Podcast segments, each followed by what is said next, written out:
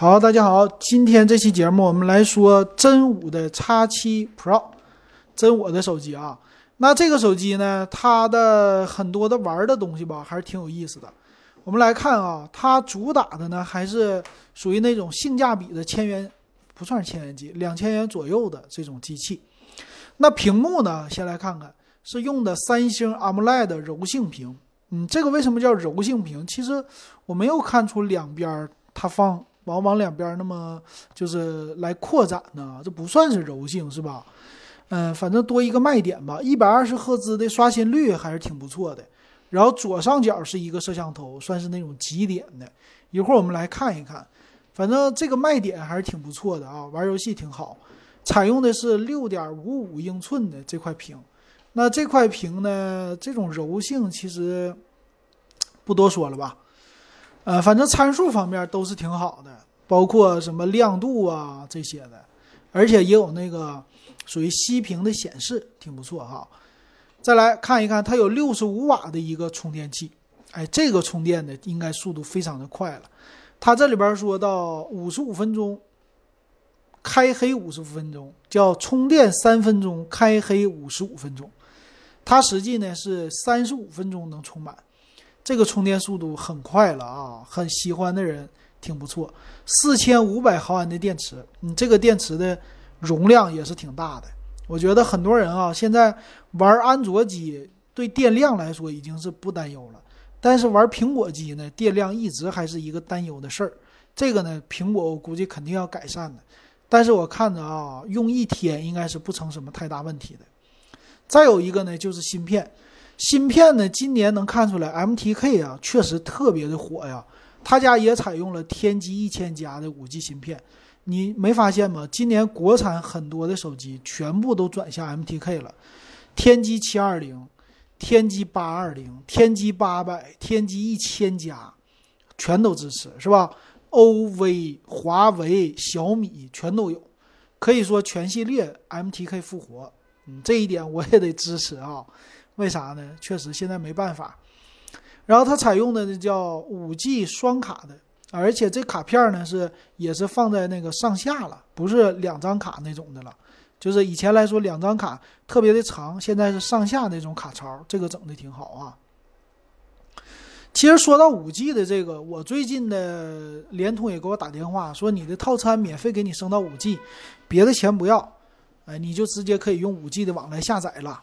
这是宣传挺好，然后再来看摄像头方面啊，摄像头呢是六千四百万像素的主摄背面啊，八百万像素超广角，另外两个辅助的应该是两百万像素，一个是叫复古人像镜头，一个是微距镜头。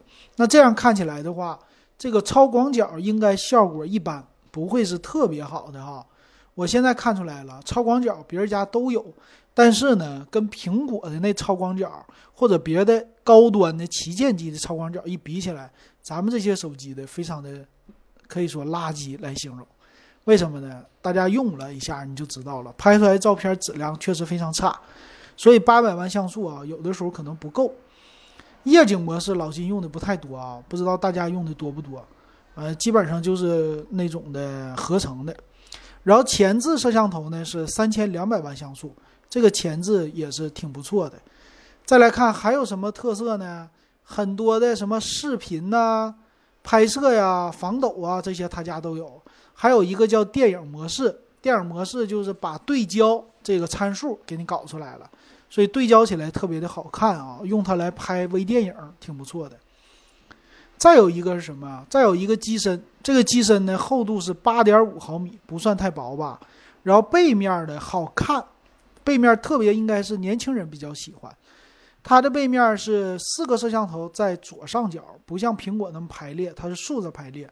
但是呢，它有一行文字，这是 Realme 家的特色，非常大的一个文字啊。但是写的啥意思我也不知道，估计很多人也都不知道。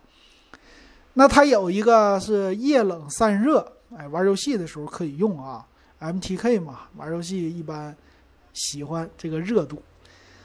呃，然后还有线性马达，哎，玩游戏必备的。双双喇叭，立体声扬声器，哎，这个其实玩游戏看片儿都挺适合的哈。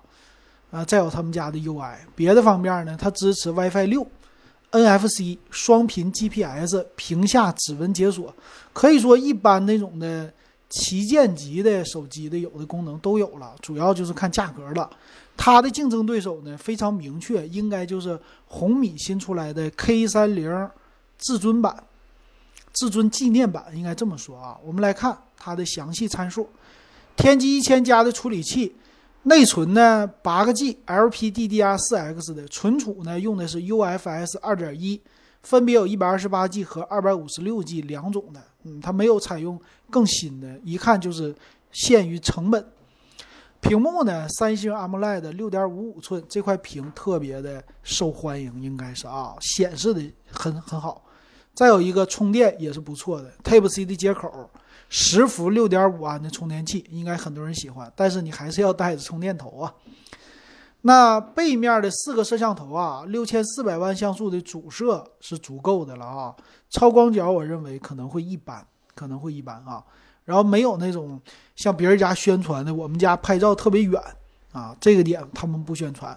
前置三千两百万像素也够用了，背面的可以拍四 K 的摄像，前置的可以拍一零八零 P，做个直播啥的完全够用。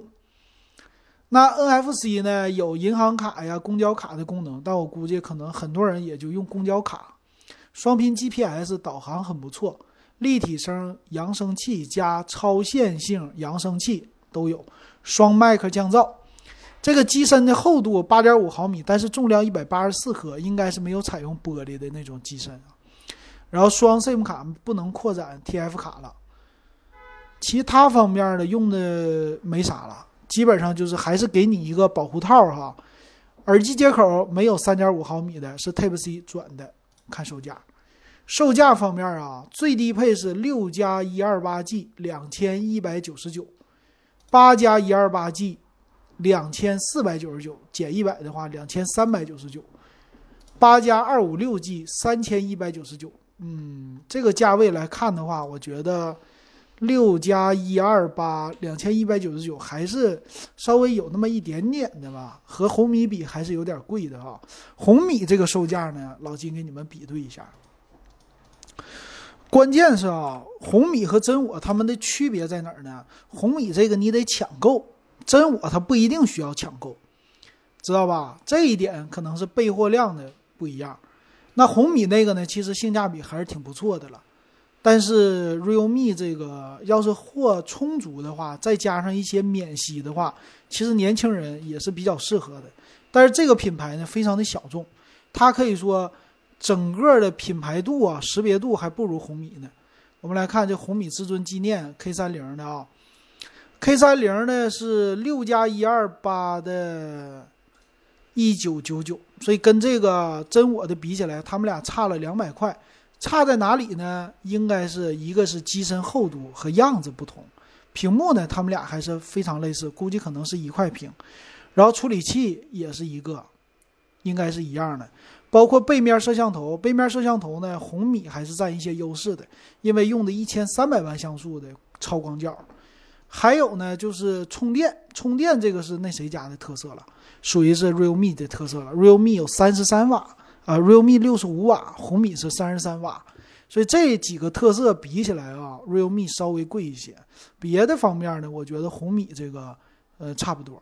红米这个还是占着一个便宜的优势，啊，红米的重量二百一十三克，比 realme 重，厚度九点一毫米也比它厚，就差在这儿了。然后价格呢方面，他们俩六加一二八 G 吧，六加一二八，红米的是便宜两百块，嗯，八加一二八二幺九九，其实也比他们家便宜两百块，他们俩就差这两百块的价位。然后最高呢，真我三千一百九十九的。